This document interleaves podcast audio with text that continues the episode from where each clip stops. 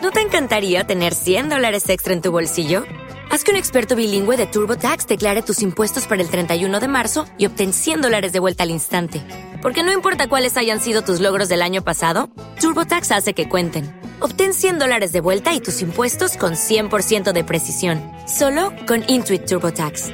Debes declarar para el 31 de marzo. Crédito solo aplicable al costo de la presentación federal con TurboTax Full Service. Oferta sujeta a cambios o cancelación en cualquier momento.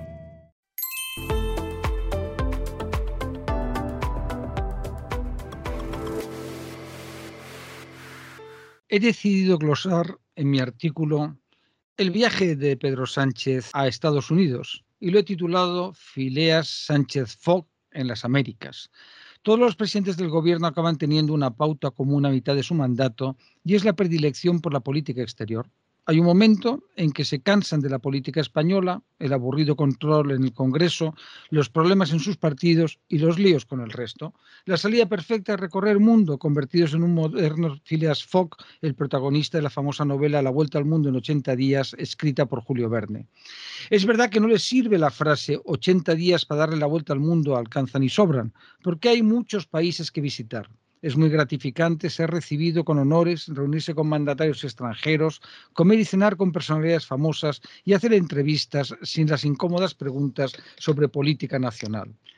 Es difícil encontrar algo más grato que pasear por las calles sin la incomodidad de ser abucheado y siempre con el estatus presidencial que nada tiene que ver con ser un simple turista.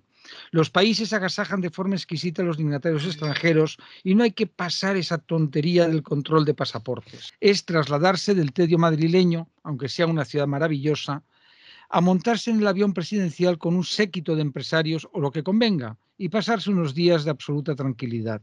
Sánchez ha entrado hace un tiempo en esa etapa y tiene la ventaja además de hablar muy bien inglés. Ni siquiera necesita un intérprete, que ha sido una carencia de sus antecesores. En el momento en que se encuentra al margen de las confrontaciones ideológicas o partidistas, es un buen conversador. Le resulta fácil ser simpático y afable y maneja muy bien la empatía. Es verdad que en este viaje no ha conseguido el ansiado encuentro con el presidente de Estados Unidos, pero es bueno no olvidar su indestructible tenacidad. Y estoy convencido de que no tardará en lograr la visita a la Casa Blanca. Es algo que entusiasma a todos los presidentes. Biden es demócrata y queda mejor que verse con Trump aunque también le hubiera servido. La acertada elección de Álvarez como ministro en lugar de la catastrófica González Laya hace que tenga un mejor y más preparado compañero para estos años en los que se coronará como un auténtico Phileas Fogg.